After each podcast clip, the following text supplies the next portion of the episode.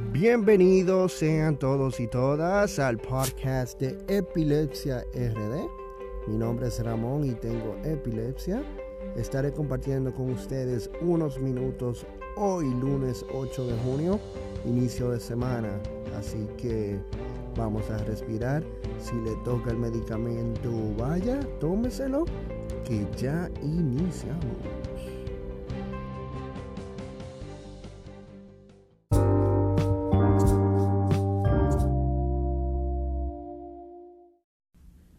Señores, ya estamos en junio. Lo digo porque no había hecho un podcast este mes. He estado algo ocupado con cosas del trabajo y ayudando en la casa con el bebé y todo eso. Sí, tengo un bebé para los que no sabían. Eh, ah, pero heredó el bebé la condición tuya de epilepsia. No, señores, todavía, vuelvo y repito, eh, no ha existido no han existido pruebas de que nuestra condición se pueda heredar. Mi bebé, gracias a Dios, ha estado en salud y todo está marchando sumamente bien con él. O sea que, y nada, pues aquí estamos. Eh, como le dije, sí había estado un poquito alejado de todo esto, pero sí he hecho varios lives con algunos profesionales eh, de la materia siendo el último con el doctor Diógenes Santos, un neurólogo epileptólogo. Y wow, señores, cuánta información. Eso fue más de una hora de pura información sobre la epilepsia. Si no pudieron verlo, el video está en el canal de YouTube Epilepsia RD. Pueden verlo ahí y no olviden suscribirse para que se mantengan al tanto del contenido que estaré subiendo.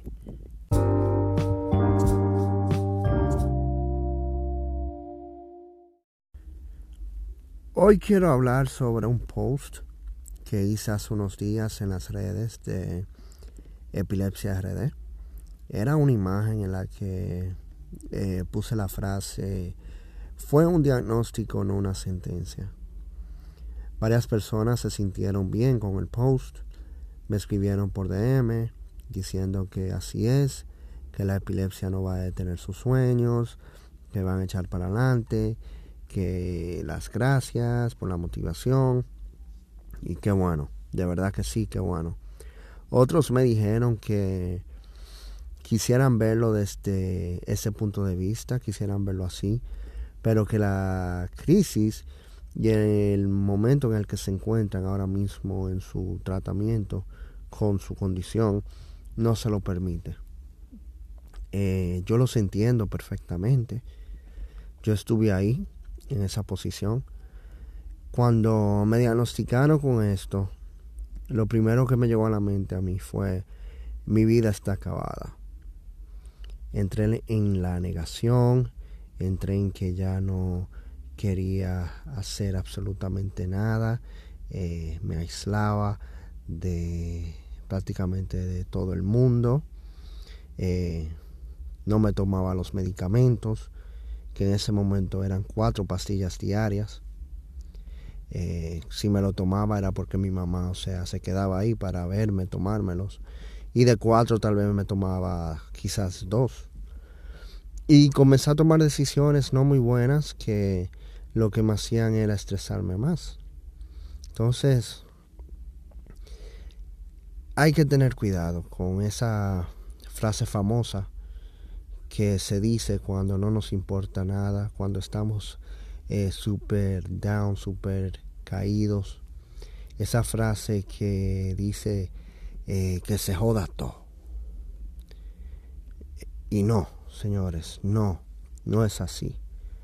Al contrario, ahora eh, que me diagnosticaron epilepsia, hablando de mí, ya me la diagnosticaron hace 10 años, pero ahora que tengo epilepsia, ¿verdad?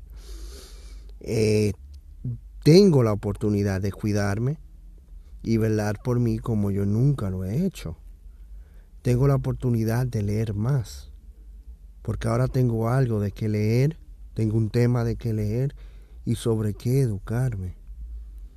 siempre y cuando yo lleve mi tratamiento como debo de llevarlo, todo estará bien. Yo entiendo que quizás sea un proceso difícil, especialmente para esas personas que fuimos diagnosticadas de adulto, que veníamos de tener nuestra propia agenda, de vivir una vida sin limitaciones. Pero nos ha tocado vivir con esta condición. A veces nos vamos en el por qué yo, que por qué a mí, que esto, que aquello. Y ahí se nos pasa el tiempo buscando explicación. No podemos quedarnos de brazos cruzados esperando una respuesta mágica. Párate, párate, sacúdete y sigue adelante. Que ese diagnóstico de epilepsia, que ese diagnóstico de epilepsia, que esta condición no se convierta en tu destino. Al contrario, haz la parte de tu camino hacia donde en realidad quieres llegar en tu vida. Nadie, nadie, ninguno de nosotros, o no conozco el primer caso de alguien que haya pedido venir al mundo. Pero sin embargo aquí estamos y tenemos que hacernos responsables de nosotros mismos, de nuestra condición y echar hacia adelante. A veces se nos entra en la cabeza el pensamiento de que somos una carga para las, personas que están ahí para nosotros. Y pues les cuento algo. No es que seas una carga, es que te aman. Es que así como es difícil para nosotros cargar con esta condición llamada epilepsia, es difícil para ellos vernos cargar con ella. Y sería peor aún para esas personas que te aman, que te quieren, verte cómo te dejas ganar de ella. Entonces, no es una sentencia, no fue una sentencia que te dieron.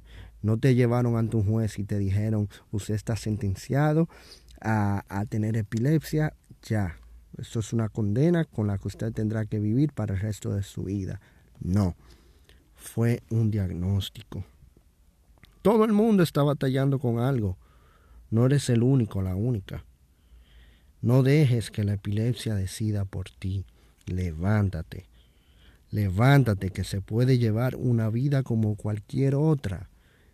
Sigue tu tratamiento. Mantente en constante comunicación con tu médico. Habla, di cómo te sientes. Si estás, si estás por tener una crisis, dilo. Si te llegan esas auras momentos antes de tu convulsionar, dime, siento mal. No tengas vergüenza. La vergüenza limita. Entonces, ¿qué vamos a hacer? ¿Nos vamos a limitar aún más? No, no fue una sentencia, fue un diagnóstico ayúdate, párate, ayúdate, pero también déjate ayudar. No fue una sentencia, fue un diagnóstico. A eso me refería yo con el post. Eh, de eso quería hablar en el día de hoy. Eh, muchísimas gracias a ustedes que me escuchan, a ustedes que están apoyándome con todo esto de epilepsia RD. Eh, pueden seguirme también por el canal de YouTube de Epilepsia RD, por el Facebook, también estamos en Spotify. Eh, un fuerte abrazo de una persona que padece epilepsia a otra. Recuerden tomarse su medicamento. Y pues nada, hasta la próxima y que descansen.